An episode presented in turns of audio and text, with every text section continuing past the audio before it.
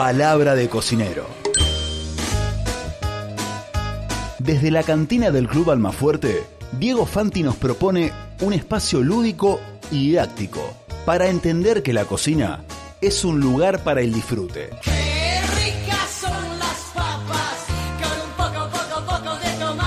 Palabra de cocinero. Encendiendo la pasión por la cocina.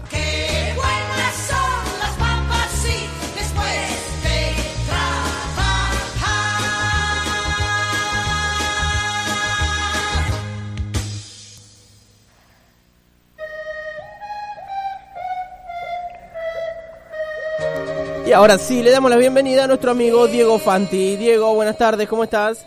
Hola chicos, ¿cómo andan? Buenas tardes.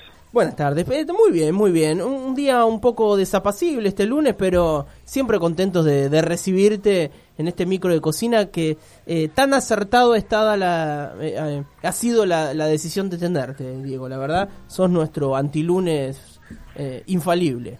Ah, muchas gracias. Un placer estar con ustedes siempre. Bueno, digo- aparte siempre se los digo. Se está escuchando hoy también. ¿eh? Bueno, sie- siempre estás escuchando, eso nos alegra mucho.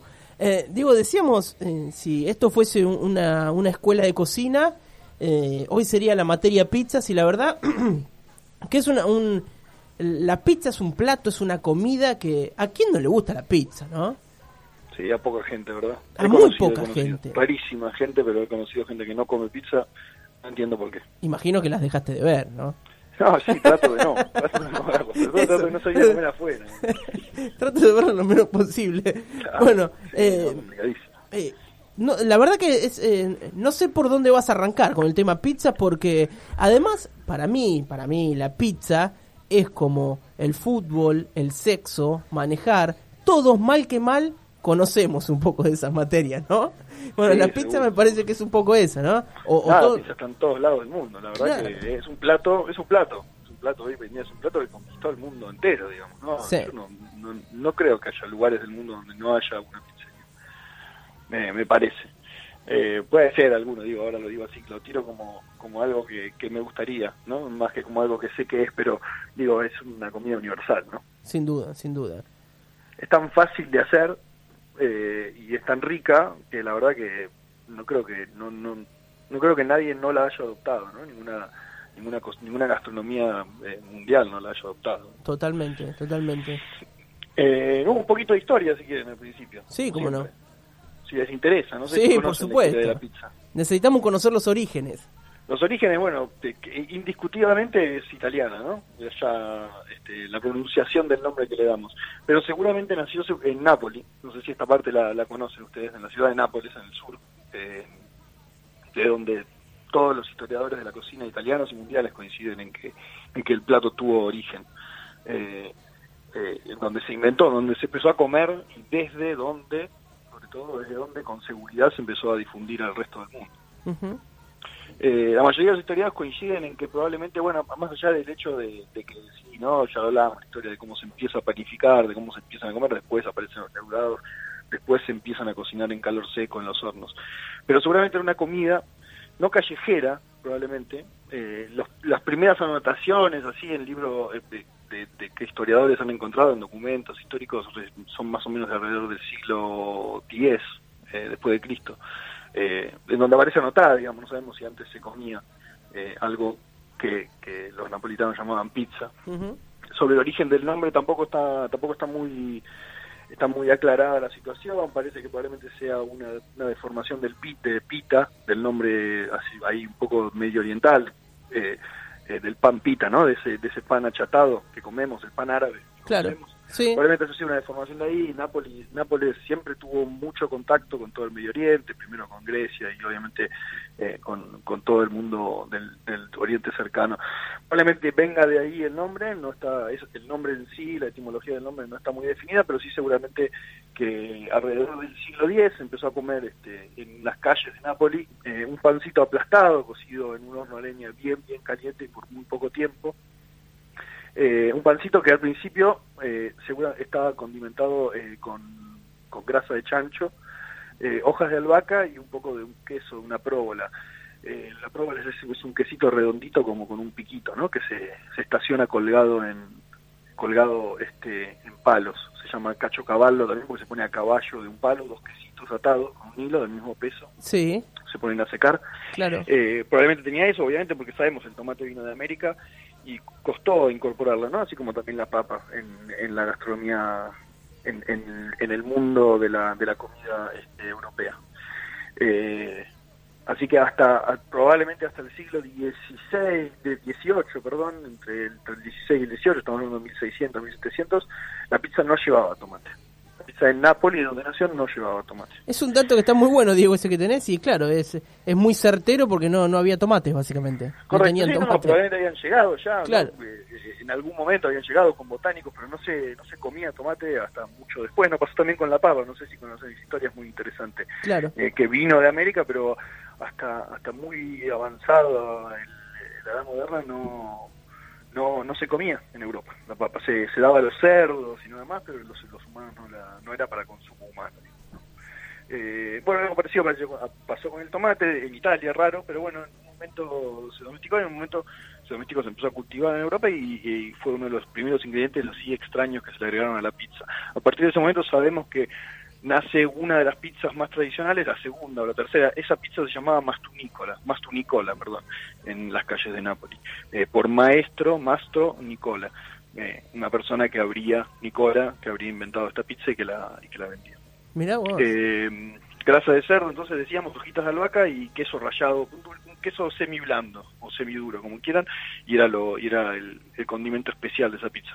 Después apareció el tomate y empieza a aparecer otra de las pizzas tradicionalísimas en, en Nápoles hoy en día, que es la, la marinara, ¿no? La pizza canchera, la que no la que no lleva queso. No sé si alguna vez la comieron, con- por ahí con orégano, con ajo Claro. y con, y con anchoitas, en la Sí. máxima de las de las expresiones de esa pizza que son que es una de las más ricas también, ¿no? Sí, tengo un amigo una vez que pidió pizza, lo que es la ignorancia, ¿no? Le mando un saludo. Eh, que pidió pizza y dice, pedir pizza eh, canchera, dice, y, y no tenía queso, dice, me cagaron. Digo, pero no, es así, es así. es esa. Me dice, pero yo pensé que era canchera porque era como... Claro, porque tenía, canchera". tenía mucha onda. No, nada que ver. Bueno, estaba re decepcionado con la elección, pero bueno, eso le pasa por no pedir una clásica de musa, ¿viste? Claro, bueno, y ahí va, y ahí va, a partir de, a partir de, de- de esa, bueno, es una pizza que hoy en Nápoles todavía sigue siendo muy, muy popular. Eh, la, la pizza marinara, la llaman en Nápoles. Eh, y no sé, probablemente porque era lo que elegían los pescadores, no sé, los marineros o los marinos cuando bajaban de los barcos, ¿no? El, el nombre en sí no, no sabría decir dónde viene, pero probablemente, como todas las adaptaciones, venga, venga, venga de ahí. Eh, obviamente igual ya se empezaba a poner el queso, otro queso muy característico de la región, de, de toda la región de Nápoles y alrededores, que es la, la mozzarella, ¿no? Lo Claro. que nosotros llamamos, el- esa, esa bo- bolita que nosotros llamamos eh, pulpeta, no sé si la, la tienen, Sí. fior di latte, los boconchinos, ¿no? Claro. Es esa mozzarella, pero que es un poquito más, es mucho más blanca que la mozzarella que, que estamos acostumbrados por ahí a comprar en cualquier supermercado o lo que sea. Hoy en día se consigue, se fabrica en Argentina, eh, de muy buena calidad, de dos o tres, de dos o tres marcas, pero eh, estrictamente va esa en, en la pizza napolitana. Eh, la fior di latte se llama, puede Claro. ser de búfala o no, la de búfala obviamente tiene mayor precio y es y es más buscada para la pizza. Sí. Eh, pero bueno, lo importante es que sea ese fior di latte, es un queso muy cremoso, muy lácteo por adentro. Eh, tiene un envoltorio, digamos, con una, con una pasta hilada, con una pasta este, eh, amasada, digamos, y adentro los hilos, ¿no? Eh, se, se hace, digamos, eh, hilándola y dando la vuelta sobre sí misma hasta que se, se genera esa cosa, que es lo que después hace que, que el queso haga eso, ¿no? En la pizza, que es hacer los hilos. Eh, pero bueno, eh, eh, alrededor de 1800, de la segunda mitad de 1800, dice la historia que fue la reina Margarita de Saboya a comer a Nápoles. Eh, le dijeron que había esta comida callejera que estaba muy buena, se la hicieron probar y así como queriendo bajar a los suburbios traen a un pizzero al palacio ahí de la al palacio este de Capodimonte se llama que estaba un poquito no ahora ya no pero estaba en las afueras de Nápoles ahora está en el medio de la ciudad pero elevado así como como una pequeña montañita que hay ahí. Y ahí le hacen probar estas tres pizzas. Dicen que la que más le gusta es a la que a la marinara a la que él le agrega a la que este cocinero expósito le agrega la mozzarella poniendo hojitas de albahaca para simular la bandera tricolor en una época en donde Italia se estaba recién formando y bueno estaba este sentimiento nacionalista los los realistas los que no querían los de la República parece que el cocinero eh, si no lo era se volvió eh, realista cuando lo invitaron a, a cocinar. Obvio. Y el le hizo negocio. esta pizza, claro, sí, el negocio. Le hizo esta pizza, recibe una carta de, de- de felicitaciones de parte del, del encargado del ceremonial, diciendo que a la reina le había encantado, sobre todo esa. La pizza que tenía mozzarella, albahaca y tomate.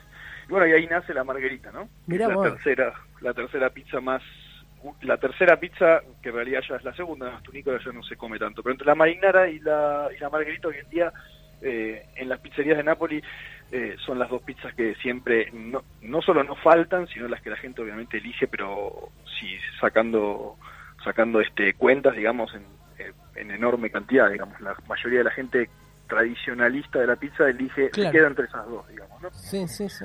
Obviamente ya ha evolucionado y hay pizzas de, de todo, pero son las pizzas más tradicionales. Hay pizzerías en Nápoles que hacen solo esas dos pizzas. Claro. Que son pizzas que digo, por tener muy pocos productos, tenés que jugar ahí con la técnica y con la calidad de cada uno de ellos. Sí, sí, sí, bueno, son re- restaurantes, pensá que pueden llegar a ser, no sé, 100, 200, 300, no, No te- el número lo estoy inventando, entre comillas, no sé, solo esas pizzas todas las noches. Entonces, sí, obviamente el, el producto, la calidad es importantísimo. Claro. Eh, pero bueno, eso, eh, aparte de esta pequeña historia, interesante o no, lo que sea, estamos segurísimos que la pizza nació en Nápoli, pero que eh, hoy en día se exportó a todo el resto del mundo, ¿no? Sí. Eh, bueno, eh, Pietro Sorba hace un tiempo había estudiado el tema, no sé si lo conocen, Pietro Sorba es un, Sí, sí. es un tipo que se dedica a, a estudiar la gastronomía en general, es un, que cocina, pero bueno, sobre todo es periodista gastronómico. Claro. Que está radicado en Argentina. Está radicado en Argentina hace muchísimo, sabe mucho de cocina argentina, ha, ha escrito libros este, recopilando recetarios de cocina tradicional argentina interesantísimos. Y él decía que, eh, la, él dice en realidad que la pizza eh, italiana en sí tuvo, por suerte, según él, en tres lugares en el mundo una evolución eh,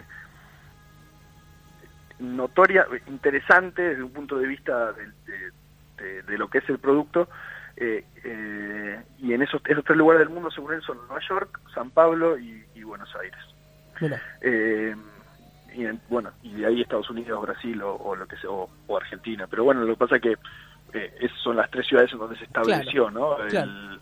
el- la, la inmigración del sur de Italia en forma masiva.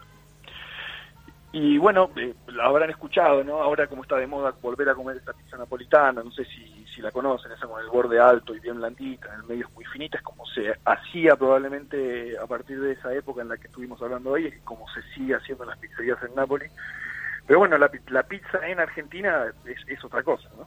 Sí, la pizza en Argentina es otra cosa. Si bien está cobrando importancia esa, la pizza con la que nos criamos es muy distinta a esa. Correcto, correcto. Y que para Petro Sorba representa un, una, un, un producto muy noble desde un punto de vista eh, eh, de- del sabor, de, de- de un producto logrado, ¿no? de una evolución lograda hacia, hacia algo que no, sí, no es la pizza como se come en Nápoles y sin embargo es un producto muy bueno. Sí. Interesante para comer, con un gusto definido, con técnicas definidas, con formas ¿no? que más o menos se estandarizan. ¿no? Sí, sí, Eh. En Buenos Aires entonces sería la, la masita un poco más ancha y bien gomosa, crocante, eh, que en Nápoles no encontramos nunca. Eh, y bueno, y esa cantidad de queso enorme, Sí. que también en Nápoles no encontramos. No, Yo creo que más o menos una pizza en Buenos Aires, una pizza de esas de la pizza de la calle Corrientes, una de ocho porciones, debe tener alrededor de medio kilo de queso, ¿no? Si lo pesáramos. Sí, Yo creo que sin duda. por lo menos medio kilo de queso. sí, sí, sí, sí. Eh, o sea que alcanza para comer entre varias personas, mientras la napolitana es un poco más para comer por persona, ¿no? Claro, claro. Claro, una pizza napolitana, no una gigante, pero una convencional, es una por persona. Sí, sí, sí, sí, sí, porque tiene en serio alrededor de 100 gramos, 150 gramos Claro. de queso, como mucho de mozzarella, ¿no? Un- una pasadita aparte de la masa tomate. que suele empezar un poquito más, que, que son, no sé, 250 o 300 gramos, es un poquito de pan, es una cantidad, es una buena porción de pan, digamos, de masa, Eh, pero también el tomate tampoco es en exceso, la No. mozzarella no es en exceso, los condimentos en general no son en exceso, entonces uno puede comerla tranquilamente, ¿no? Sí, sí, sí, sí. Una sí. sola persona. Sí, sin duda. Bueno, eh, Bahía Blanca incluso, eh, lo hemos charlado con Marcelo Díaz, tiene una casa de pasta cada 150 metros y, y pizzas también y muy buenas y de variados estilos, ¿no?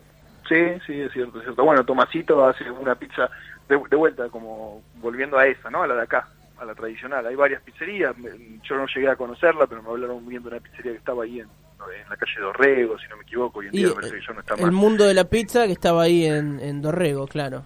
Es como- Exacto, ¿no? Porque las pizzerías tienen eso, también son tradición, ¿no? Y sí, Eh, sí. eh, es, es una familia que se pone a laburar, que puede mantener, porque a, a diferencia de, de cocineros caprichosos, uno puede mantener un producto estable, variando el personal, eh, si hay más o menos alguien que, que sigue guiando el timón, aunque no sea el que haga las pizzas, ¿no? Que con Claro. los cocineros de eso es un poco más difícil. Cuando cambias de cocinero y esas cosas se ve un poco más en un restaurante. Sí. La pizza por ahí permite mantener, ¿no? Una, una receta un poco más estable. Eh, pero bueno, hoy en día, no sé, hay muchos emprendimientos. Creo que hace poco abrió abrió las puertas un, un restaurante en sí, eh, que es Pizzo, que tenía ahí el carrito, y ahora en cambio me parece que abrieron con lugarcito para comer y todo, pero hay muchos emprendimientos eh, como medio caseros, ¿no? Como medio de llevar el hornito hacia, Sí. y, o hacer las pizzas para ir a buscarlas solamente, bien al estilo napolitano, ¿no? Eh, particularmente me encanta la pizza argentina, me, me encanta, me encanta la pizza de calle Corrientes, pero obviamente después de haber ido Italia, de haber conocido, uno venía y buscaba, ¿no? Esa vuelta a la tradición. Pero no, no, no es buena en sí misma, es decir, no es que eh, eh, buscar de vuelta el origen de la pizza es algo que es bueno en sí mismo. Se puede hacer bien y se puede hacer mal, ¿no? Pero está bueno ver las diferencias.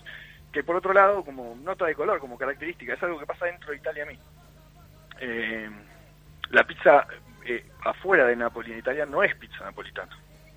Eh, afuera de Nápoles, una pizzería que hace pizza napolitana tiene que especificarlo al igual que acá. No sé si me explico. Sí, si no, sí, sí. en- adentro de Italia mismo y de- de- del- mm, moviéndonos hacia el norte, la pizza va variando en cuanto a la masa, cantidad de cantidad de, condimentos, eh, el, la- el fino, el crocante, etcétera, etcétera, va cambiando adentro de Italia. Incluso eso es interesante también para, para señalar.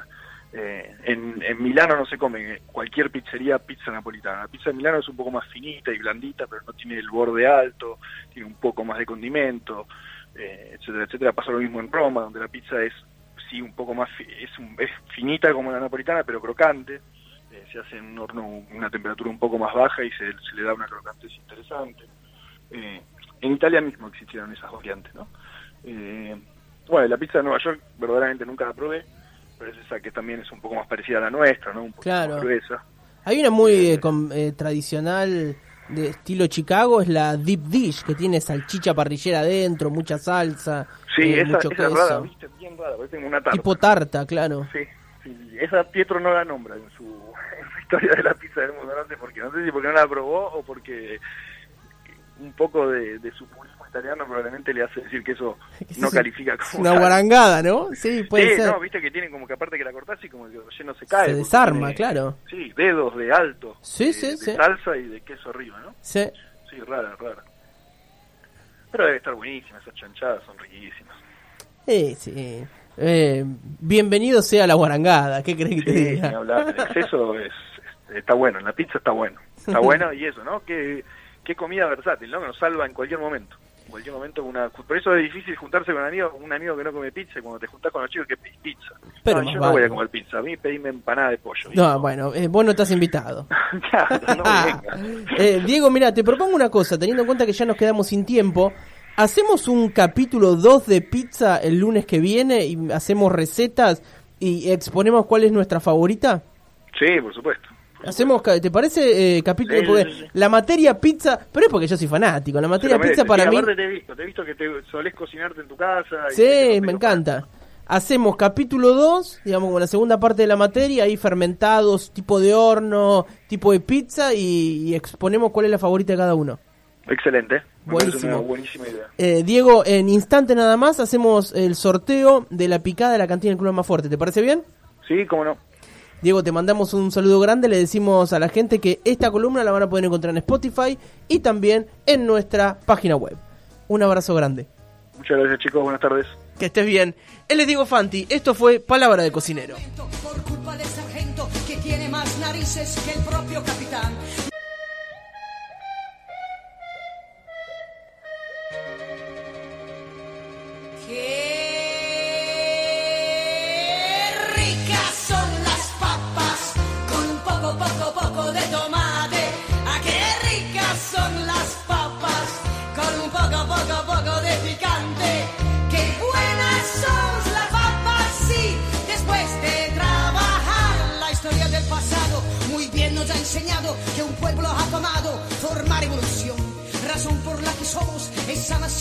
Total normalidad por Radio Urbana.